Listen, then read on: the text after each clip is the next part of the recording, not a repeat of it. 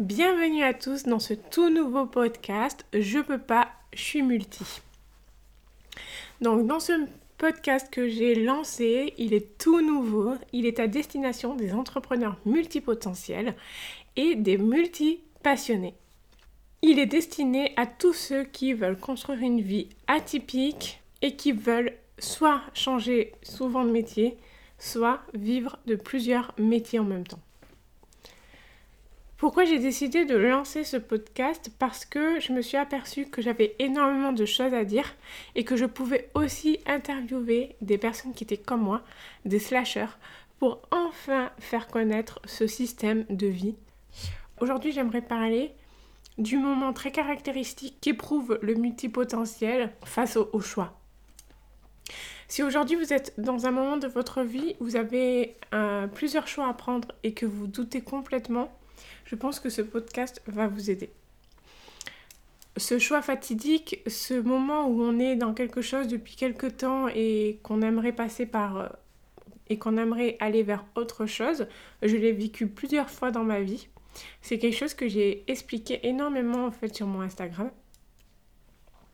Et aujourd'hui, euh, et aujourd'hui, je rencontre des personnes grâce aux réseaux sociaux qui m'expliquent qu'elles vivent ça en ce moment même et que c'est très difficile à vivre. Et l'autre jour, j'avais au téléphone une jeune étudiante qui est en master et elle a fait en fait ses études pour devenir ingénieure. Et elle m'expliquait que elle aimait ses études, elle aimait apprendre, mais elle avait l'impression qu'elle pouvait faire plus dans sa vie et qu'elle avait aussi l'impression qu'elle voulait essayer d'autres choses.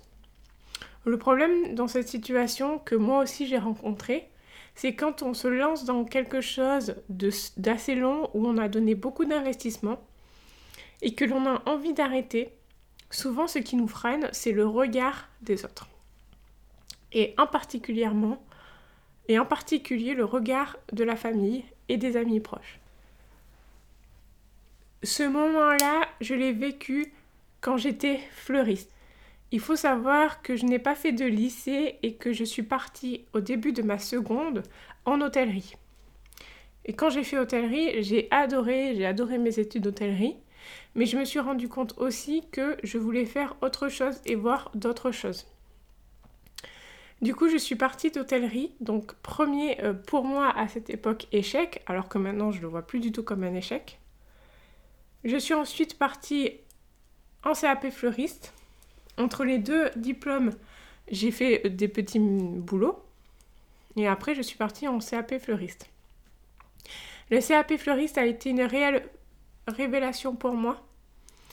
Je me suis, j'ai repris confiance en moi. Je me suis rendu compte que je préférais apprendre que de travailler dans le magasin. Et j'ai compris qu'il y avait un problème. j'étais en perpétuel euh, duel dans ma tête en me disant j'adore, j'adore la fleuristerie, j'adore le concept d'aller au lycée et d'apprendre, mais le côté magasin me plaisait moins, même si j'aimais beaucoup la création. Et je me disais qu'est-ce qui cloche chez moi? Et ce qui s'est passé qui était inévitable, tout le monde m'a mis dans des cases, dans la case de la fleuristerie.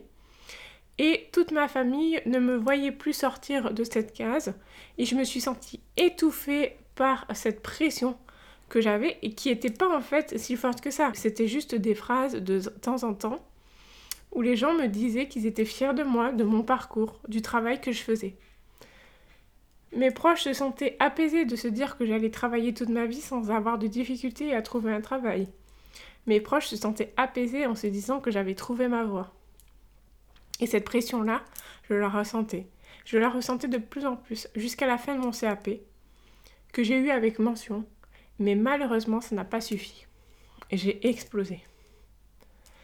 J'étais prise entre ce duel de me dire tout le monde me voit bien dedans, moi aussi je suis heureuse, mais pourtant ça ne me suffit pas.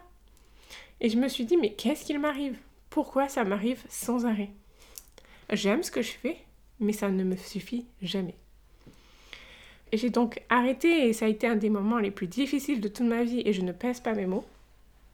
J'ai arrêté et j'ai commencé à travailler, à faire plein de petits boulots et j'ai décidé de passer mes études, de reprendre mes études.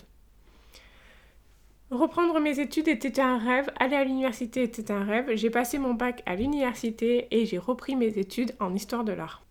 L'histoire de l'art a comblé toutes mes attentes au départ. On pourrait croire que l'université est assez... Euh, que l'université donne assez de challenges pour un multipotentiel. Et non.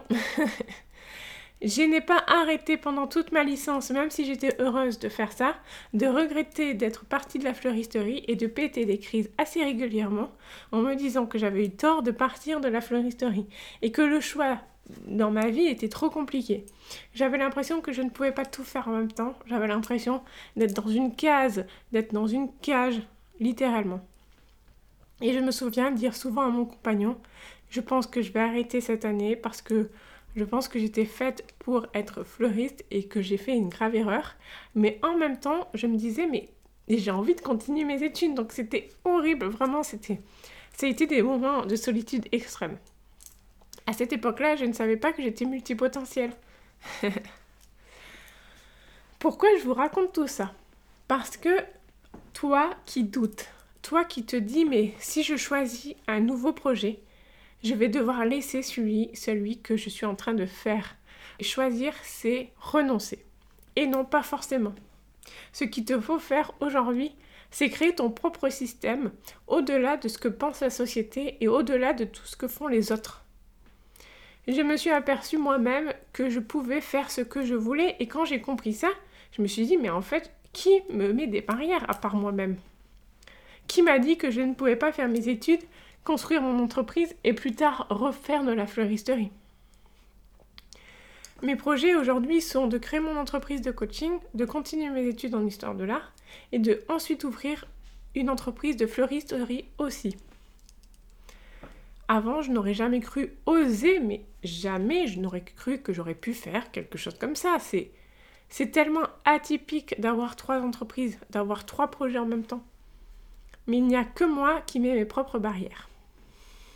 Alors peut-être que tu te dis que l'organisation est trop compliquée et que le temps nous est compté. Pas forcément.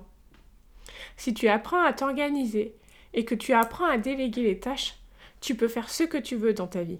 Et je suis sûre que tu as déjà vu plusieurs entrepreneurs qui faisaient plusieurs entreprises en même temps et qui s'en sortaient très bien. Parce qu'ils délèguent, ils délèguent énormément. Ils font leur zone d'excellence dans tous les métiers. Et ils pratiquent en priorité leur zone d'excellence dans chaque métier qu'ils font. Un entrepreneur qui fait aussi une marque de vêtements ne va pas tout faire dans son entreprise de coaching. Un coach en développement personnel qui veut aussi créer une marque de vêtements ne va pas tout faire dans son entreprise de développement personnel.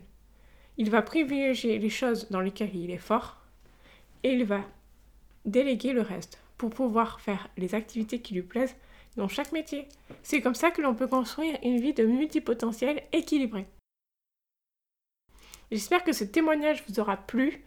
N'hésitez pas à écouter encore les podcasts parce que je vais sûrement plus tard inviter de nombreuses personnes qui pourront vous parler de leur propre expérience de vie. Je vous souhaite une très bonne journée et je vous dis à très bientôt.